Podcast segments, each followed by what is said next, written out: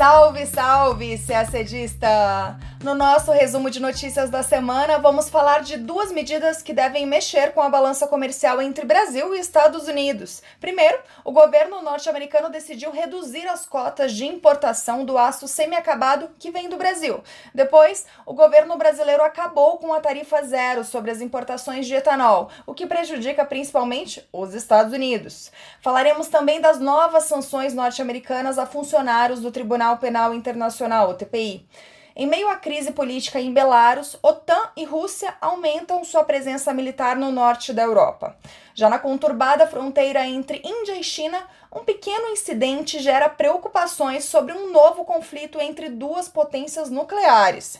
O Líbano tem um novo primeiro-ministro, o terceiro em apenas um ano.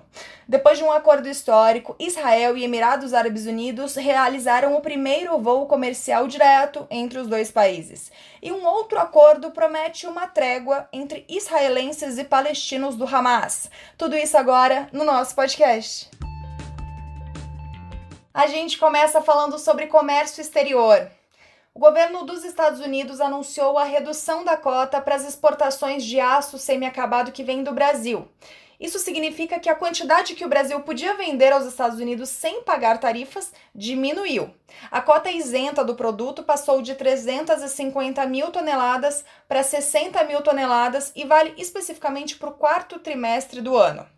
As cotas para o Brasil e para outros países estão em vigor desde 2018. A cada ano, o Brasil pode vender aos Estados Unidos 3 milhões e meio de toneladas sem a cobrança da tarifa. Se ultrapassar essa quantidade, a taxa sobe para 25%, o que na prática inviabiliza as exportações.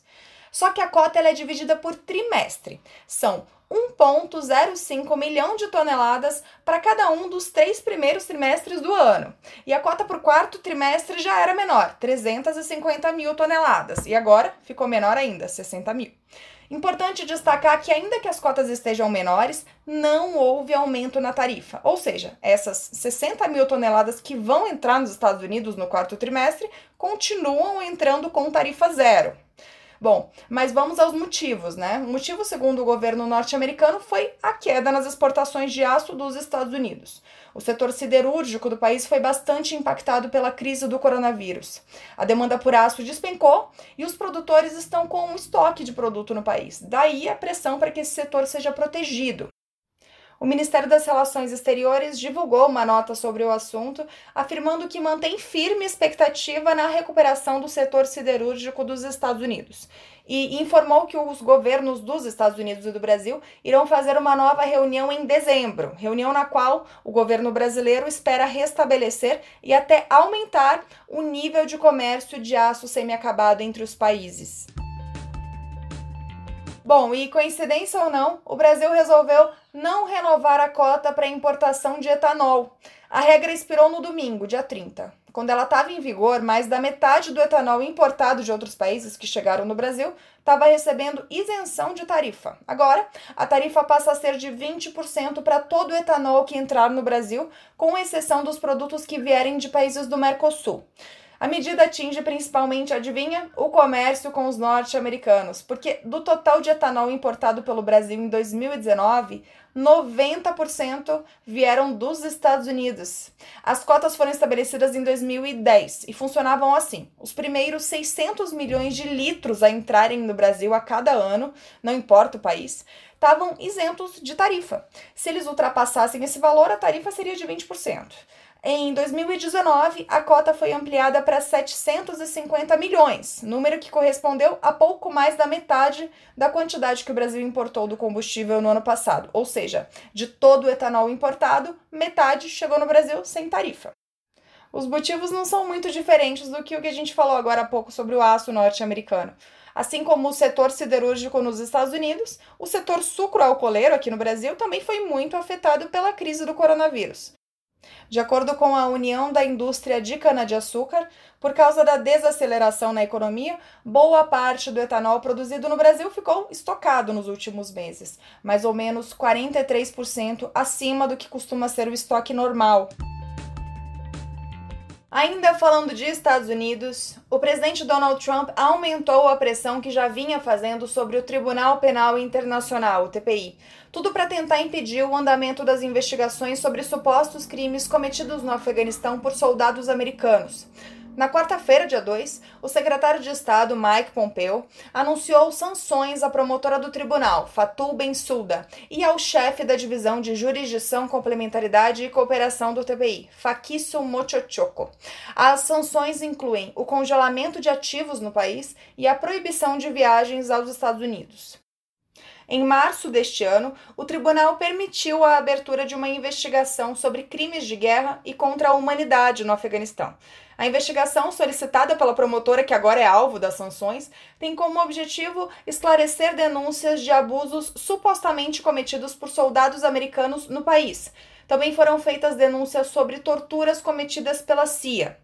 Em abril de 2019, antes mesmo da decisão do tribunal, Donald Trump já havia revogado o visto da promotora. Mas, depois de um acordo entre as Nações Unidas e Estados Unidos, ela ainda podia viajar a Nova York para informar o Conselho de Segurança da ONU sobre os casos que o órgão havia encaminhado ao tribunal. Agora, provavelmente, essas viagens também serão interrompidas. Trump alega que os atos do TPI ameaçam a soberania do país. Isso porque os Estados Unidos não integram o TPI e por isso não reconhecem a jurisdição do tribunal. Mas a corte tem competência para atuar no caso, porque os supostos crimes investigados ocorreram no Afeganistão, que esse sim é um membro do TPI. A corte afirmou em resposta ao anúncio desta quarta-feira que as sanções são sem precedentes e constituem ataques sérios contra o tribunal, o sistema do Estatuto de Roma de Justiça Criminal Internacional e o Estado de Direito em geral.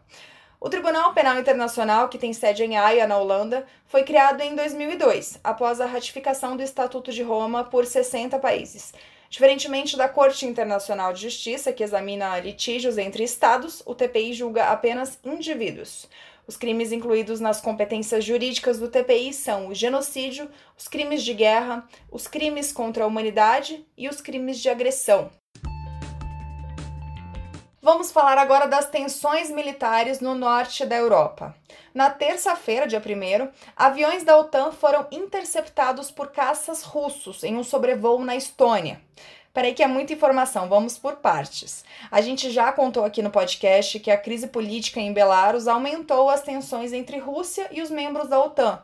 Uma boa parte dos bielorrussos não aceitou a eleição que manteve o presidente Alexander Lukashenko no poder, e essas pessoas estão saindo às ruas em protestos massivos. Diante das evidências de fraude eleitoral, países ocidentais, inclusive a União Europeia, não reconhecem o resultado das eleições e vem solicitando que Lukashenko faça uma transição democrática pacífica.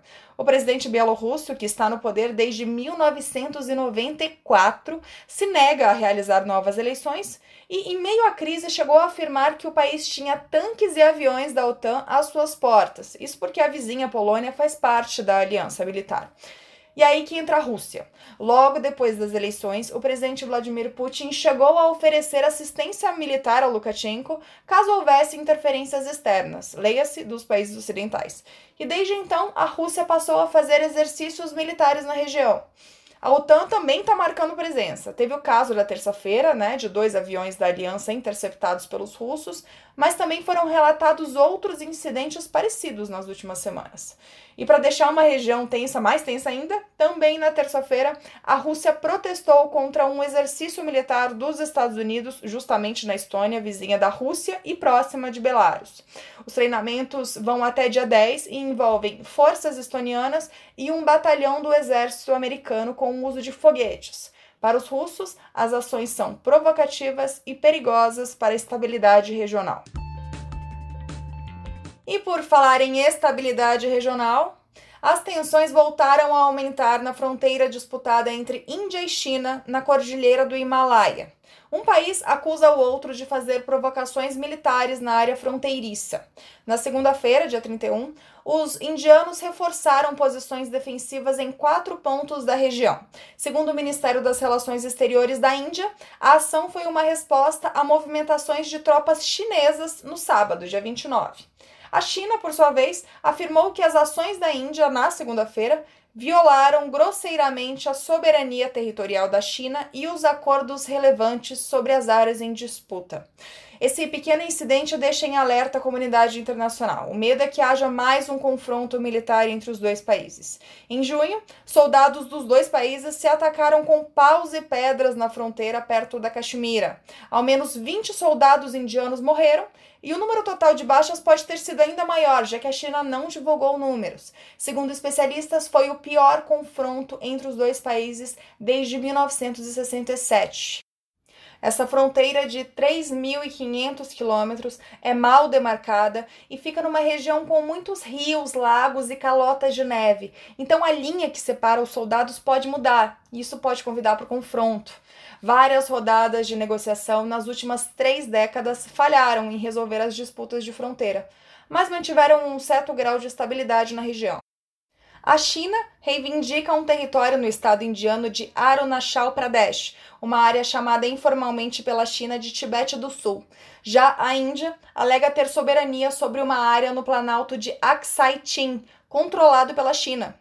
Depois do incidente desta semana, foi iniciada uma nova rodada de negociações. Tudo para evitar uma nova escalada de tensões entre esses dois países que, não custa lembrar, são também duas potências nucleares. O Líbano tem um novo primeiro-ministro, o embaixador Mustafa Adib.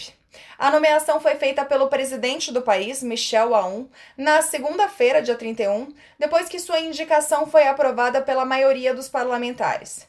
Adib era o embaixador do Líbano na Alemanha desde 2013 e foi conselheiro e chefe de gabinete do ex-premier Najib Mikati.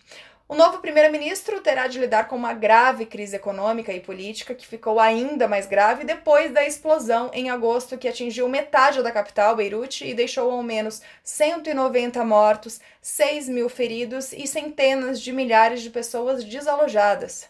Mustafa Adib é o terceiro a assumir o cargo de primeiro-ministro em menos de um ano. Em outubro de 2019, Saad Hariri renunciou, atendendo a demanda de manifestantes que tomaram as ruas do país na época. O Líbano ficou meses sem primeiro-ministro, até que, em janeiro, Hassan Diab assumiu o governo, mas também pressionado por protestos após a explosão em Beirute, Diab anunciou sua renúncia. Após a nomeação, Mustafa Adib discursou no Palácio Presidencial. Ele pediu reformas imediatas como um passo para garantir um acordo com o FMI, Fundo Monetário Internacional. Segundo a agência Reuters, o presidente da França, Emmanuel Macron, teve um papel importante na negociação política que resultou na indicação de Adib. O presidente francês desembarcou no Líbano nesta segunda-feira, sua segunda visita desde a explosão. A indicação de Adib ao parlamento libanês também recebeu apoio dos principais grupos políticos do país, como o Movimento Futuro, maior partido sunita do Líbano, chefiado por Hariri, o xiita Hezbollah e o cristão Movimento Patriótico Livre, do presidente Aoun. Na segunda-feira, dia 31, foi realizado o primeiro voo comercial entre Israel e Emirados Árabes Unidos o avião de uma companhia aérea israelense levou uma delegação de Israel e dos Estados Unidos, delegação essa liderada por Jared Kushner, genro e assessor do presidente norte-americano Donald Trump. Esse voo direto faz parte de uma série de ações de aproximação entre Emirados Árabes e Israel. No dia 13 de agosto, com a mediação dos Estados Unidos, os dois países assinaram um acordo histórico para normalizar suas relações. Os Emirados Árabes se tornaram, assim, o primeiro país da região do Golfo a estabelecer relações com Israel e o terceiro do mundo árabe, após os acordos assinados pelo Egito em 1979 e pela Jordânia em 1994. O acordo foi visto como um possível ponto de partida para o reconhecimento de Israel pelos Estados Árabes, mas, por outro lado, não foi muito bem recebido principalmente pelos palestinos, que desconfiam das ações israelenses, e pelo Irã, que considera o acordo uma traição ao mundo muçulmano. A Arábia Saudita, que fica geograficamente entre Israel e Emirados Árabes, mantém uma posição mais moderada, muito por causa dos laços com os Estados Unidos. No voo de segunda-feira, o país não impediu que o avião sobrevoasse seu território, algo também inédito. Mas, para que não restasse nenhuma dúvida sobre o posicionamento da Arábia Saudita na questão israelo-palestina, dois dias depois do sobrevoo, o ministro das Relações Exteriores do país, Faisal bin Farhan, afirmou que o país segue comprometido com a causa palestina. Disse o ministro em seu perfil nas redes sociais, aspas, as posições firmes e estabelecidas do Reino da Arábia Saudita em relação à causa palestina e ao povo palestino não mudarão ao permitir a passagem no espaço aéreo de voos que chegam aos Emirados Árabes Unidos e partem dele para todos os países, e o Reino aprecia todos os esforços destinados a alcançar uma paz justa e duradoura de acordo com a Iniciativa de Paz Árabe. Fecha aspas.